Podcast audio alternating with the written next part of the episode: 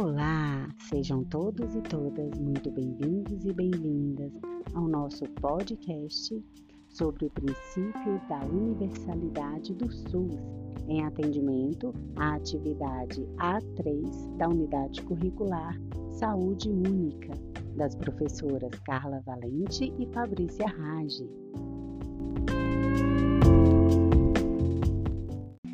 Meu nome é Magna Teixeira de Freitas, tenho 52 anos. Há 19 anos sou técnico de enfermagem.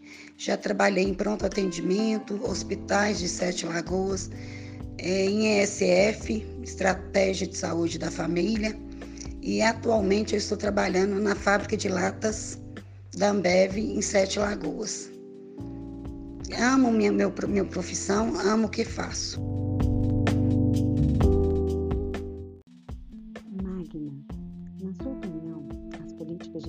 Do Brasil, definidas a partir da Constituição de 1988, têm sido respeitadas? Eu quero destacar que quando a gente fala de política de saúde e os princípios do SUS, elaborados para o desenvolvimento das ações de saúde no Brasil, então, quando você me pergunta se as políticas de saúde do Brasil que foram propostas lá na Constituição de 1988, eu vou dizer que as políticas que da forma como elas foram propostas lá não.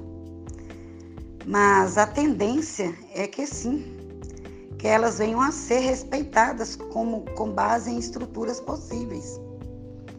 Política essa que é definida dentro do sistema no âmbito federal, estadual e municipal.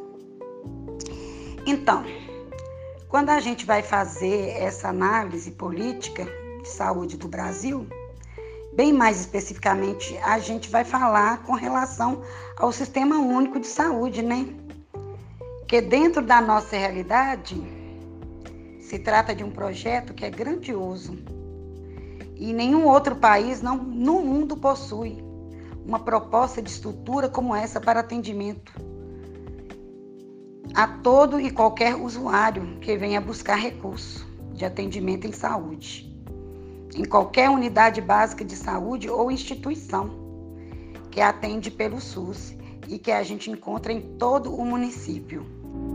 Baseando-se em sua experiência, Magna, o conceito de universalidade do SUS Sistema Único de Saúde. É percebido no dia a dia das UBSs, Unidades Básicas de Saúde?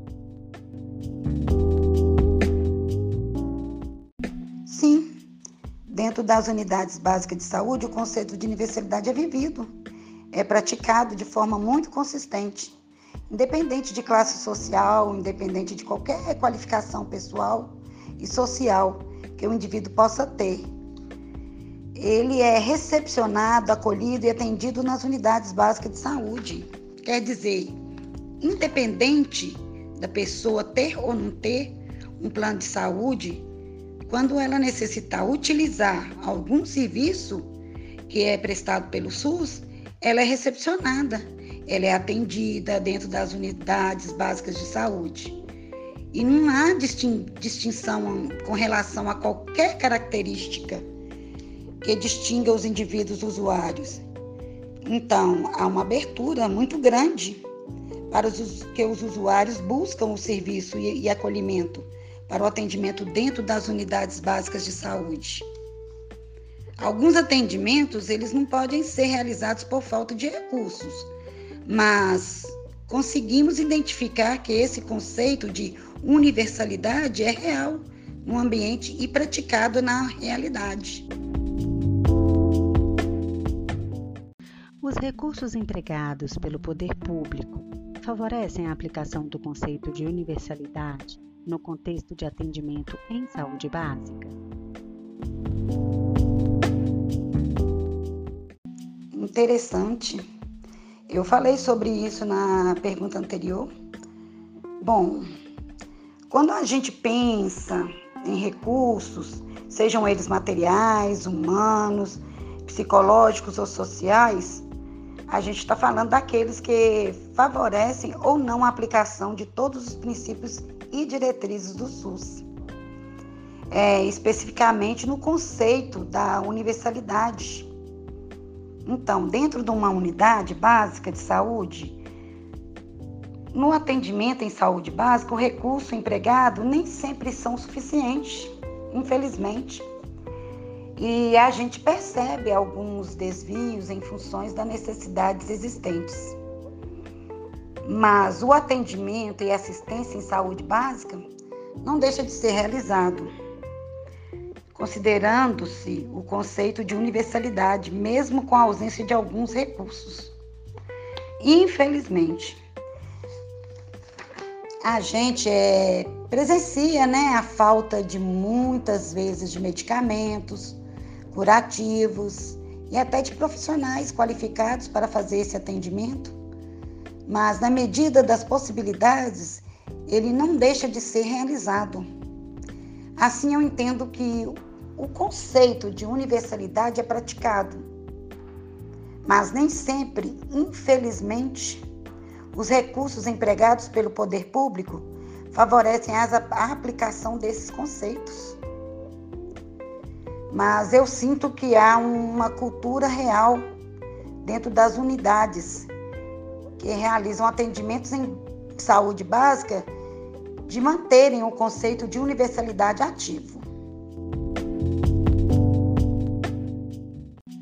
De acordo com sua visão e experiência em unidades básicas de saúde, comparando o ideal da Constituição de 88, a realidade de hoje e as perspectivas de futuro para o SUS, o que fazer para que a prática se aproxime mais da política da saúde desejada?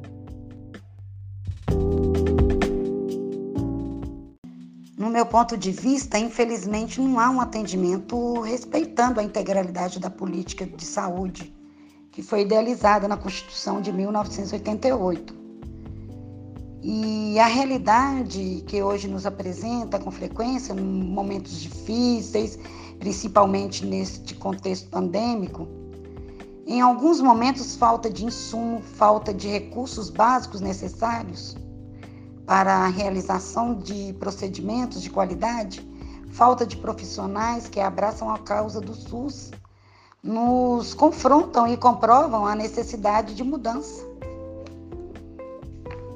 Pensando em nível de futuro, pensando em perspectivas para o futuro do SUS, eu sinto que há necessidade, na verdade, de uma mudança de cultura dos profissionais e principalmente do poder público em defender os princípios do SUS, que é um projeto grandioso, jamais visto em outro país do mundo e que contribui muito para a manutenção das condições de saúde, promoção da saúde para toda a população brasileira. E a gente não observa em outros países um projeto de tamanha grandiosidade. É, na verdade, se o SUS, se ele conseguisse cumprir a sua essência, aquilo que foi idealizado na Constituição e na Lei Orgânica do SUS, que estabelecem os princípios e algumas diretrizes também, alguns direcionamentos importantes para a gestão do sistema, se isso fosse alcançado, a população brasileira não precisaria recorrer a um plano de saúde, recorrer ao pagamento pelo serviço de saúde, fomentando e privatizando os atendimentos de saúde porque dentro dos seus princípios, e um deles sendo a universalidade do SUS, é um projeto de defesa da saúde belíssimo. Dentro da proposta que trazem, então, um projeto real e aplicação consistente das políticas de saúde no Brasil.